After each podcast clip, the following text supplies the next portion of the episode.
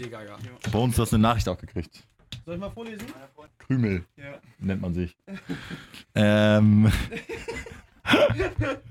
Tiefpunkt der Sendung. Sehr liebevoll. Folge 67 von HSV Meine Frau! Oh, wow. Ja, wir versuchen es zum zweiten Mal. Wir haben euch echt gerade ein 35-minütiges äh, Meisterwerk im Hauptstudio hier am Winterhuder Marktplatz äh, aufs Parkett gelegt. Aber leider hatten wir, die Kenner werden sich erinnern, ähm, ähnliche technische Probleme wie damals, nachdem wir mit Dennis Diekmeyer 90 Minuten aufgenommen hatten und die Folge auch für immer verschwunden war. Deswegen gibt es jetzt einen kleinen Quickie. Ja, äh, wir, wir versuchen das nochmal jetzt in 10 Minuten zusammenzufassen, damit wenigstens irgendwas äh, aus euren Endgeräten rauskommt. Wir haben natürlich über das 0 zu 2 gesprochen. Ähm, der HSV hat in Bielefeld verloren. Und äh, ja, wir, wir können es ja nochmal chronologisch kurz durchgehen. Erstmal stellen wir uns nochmal ganz kurz vor. Ne? Wir bleiben nochmal bei den Traditionen. Bones, einmal kurz deiner Freundin antworten und Hallo sagen. Ah, Schon erledigt, alles gut. Wird Vater übrigens, herzlichen Glückwunsch. Ja, vielen Dank. Glückwunsch von uns allen. Äh, Gato ist da Moin. und Kai. Moin. HSV, ich bin Stübi, der HSV hat in Bielefeld verloren. Ja, und das Ganze hatte natürlich schon gravierend mit der roten Karte zu tun. Jetzt ähm, dröseln wir noch einmal taktisch auf, wie es vielleicht so ein bisschen ausgesehen hat. Die ersten zehn Minuten eigentlich ganz äh, gutes Pressing vom HSV. Es gab ja auch diesen Halbabschluss von Narei, der dann leider rübergegangen ist, aber viele äh, schöne Aktionen. Bielefeld viele lange Bälle. Und ja, dann einmal wurde das Pressing überspielt, der HSV mit sieben Mann ähm, vorm Ball. Und dann war es auch überragend gemacht von Klos und Vogelsammer, die ja so ein bisschen das offensive Herzstück sind von, von Bielefeld. Super durchgesteckt, gut gelaufen und Sakai zu spät. Und Sakai deswegen für Kai zumindest Äh, All- macht, für- macht für- alles kaputt, wirft jedes Allein taktische verantwortlich. Konzept, ja, wirft jedes taktische Konzept über den Haufen. Alle anderen Spieler sind in einer, Scha in einer scheiß Situation danach, können nicht mehr glänzen. Ähm, es soll keine Ausrede sein, aber es ist dann einfach schwer mit zehn Mann. Vor allen Dingen, wenn dann noch dazu kommt, dass ein Schiedsrichter dir ein klar irreguläres Tor ähm, noch hinten zulässt bei dir. Ähm, und du Aber dann lass mal kurz kurz bei der, bei der, bei der 2-0 Situation bleiben. Ne? Sakai, ja, fliegt, Sakai mit, mit, mit, fliegt mit Rot vom Platz und äh, danach wurde ja taktisch nochmal extrem umgestellt. Also vorher war Ito Doppelspitze mit Jatta, wurde dann auf links außen gezogen. Holtby war extrem offensiv, hat es ja auch gegen Sandhausen ganz gut gemacht, so ein bisschen als Spielgestalter, wurde dann auf die Sechs zurückgezogen und Wagnumann, Chance von Anfang an, hat links begonnen, wurde auf rechts hinten auf die Position von Sakai gezogen. Das heißt, die Mannschaft komplett Das kann Äh, man ja eigentlich positiv werten, dass sie da schon krass dann reagiert haben. Also sie haben ja dann nicht gesagt, okay, wir machen jetzt statt einer Spitze, äh, statt zwei Spitzen eine Spitze, sondern sie stellen ja dann auch entsprechend um. Das Herzstück fällt dann natürlich weg, weil die Außenverteidiger sollen ja immer nach innen ziehen. Das geht dann eben nicht mehr in solchen Mhm. Situationen. Ähm, erst recht, wenn du einen relativ ungeschulten dann hinten rechts hast. Aber nochmal, ähm, Sakai muss in der Situation nicht vom Platz fliegen. Ist nicht so, dass er ein klares Tor vereitelt, sondern gerade in der zweiten Liga, finde ich, ähm, mit Druck hinten im Nacken und du musst schnell abschließen als Stürmer, hast einen guten Torwart vor dir und bist im Vollsprint, sehe ich nicht, dass er da den Ball hundertprozentig reingemacht hätte.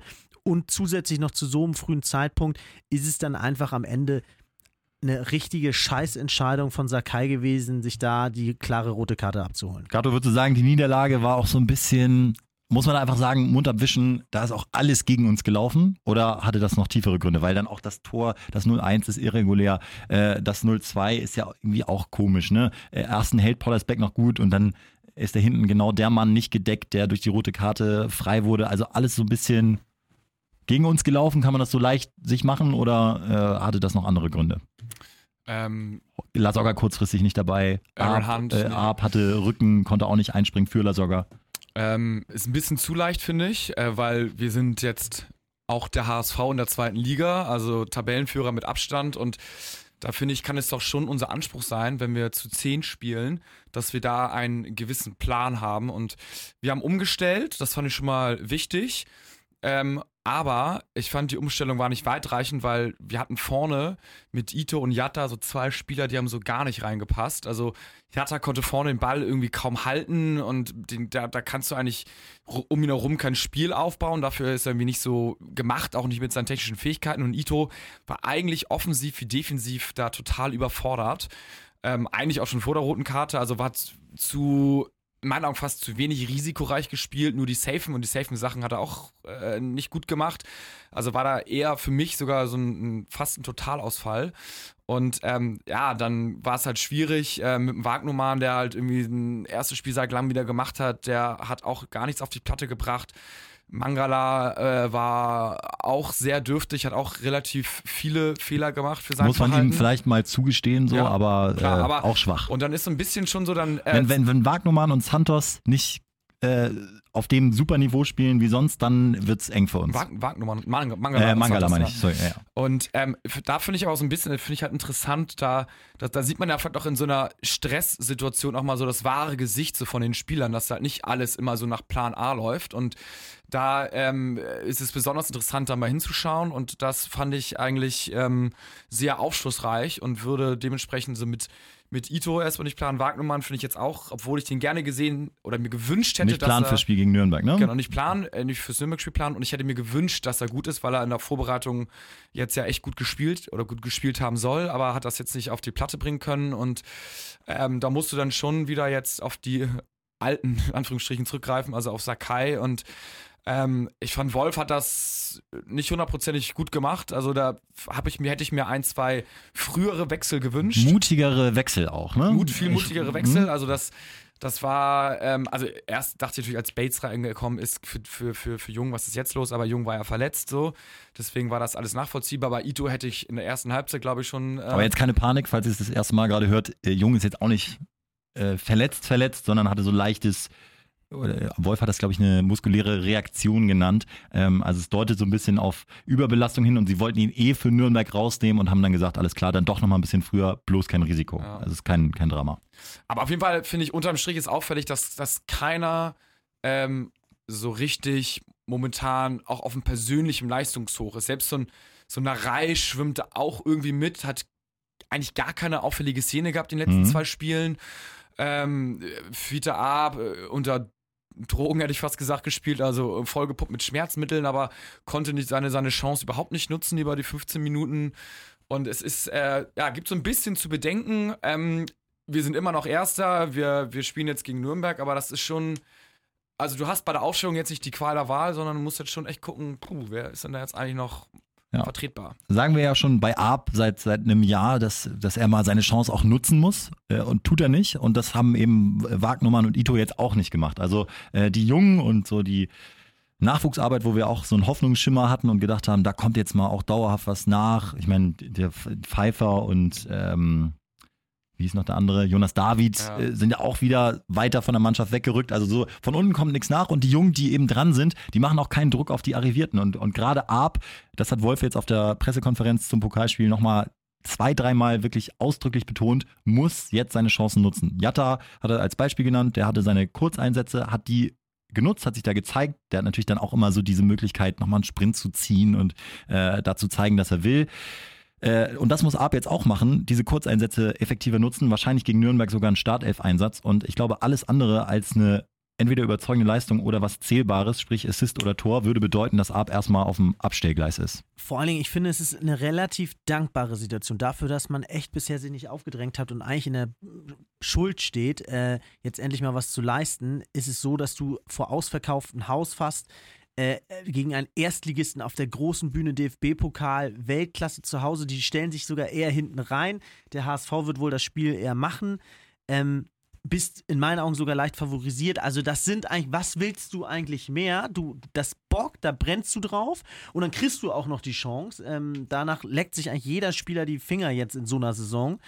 Und äh, also da sehe ich auch allerletzte Eisenbahn und Chance für manche Spieler, sich da nochmal perfekt in Szene zu setzen. Bones, wie wichtig wäre in jeder Hinsicht ein Sieg morgen gegen Nürnberg? Also das wäre, wie Kai schon angesprochen hat, da kannst du dich als Spieler auch ein bisschen ähm, rehabilitieren für das, was äh, bisher in der Rückrunde abgelaufen ist. Niederlage gegen Kiel, ähm, unglückliche Wintervorbereitung gegen mehrere Schweizer Vereine, immer so zwei, drei Hütten kassiert.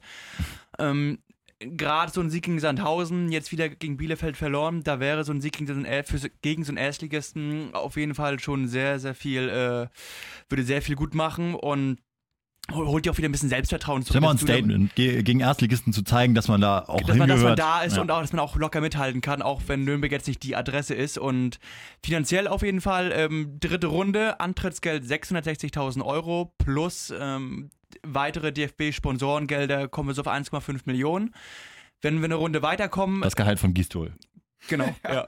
Perfekt. Genau. Schon mal abgezahlt. Oder den Standtransfer mit 1,5. Ja. Kannst du auch. Und eine Runde weiter, nächst im Viertelfinale winken 1,3 Millionen Antrittsgeld plus ähm, weitere Sponsorengelder, das ist bei 2 Millionen.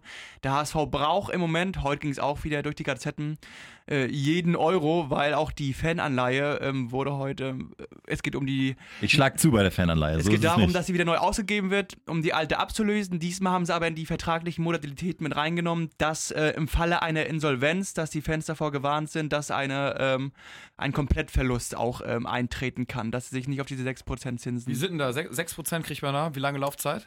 Ähm, ich glaube, jetzt bis äh, 2024 läuft die Anleihe jetzt, glaube ich, sechs Jahre. Da stecken wir mal ein 50. bisschen was rein, oder? Genau.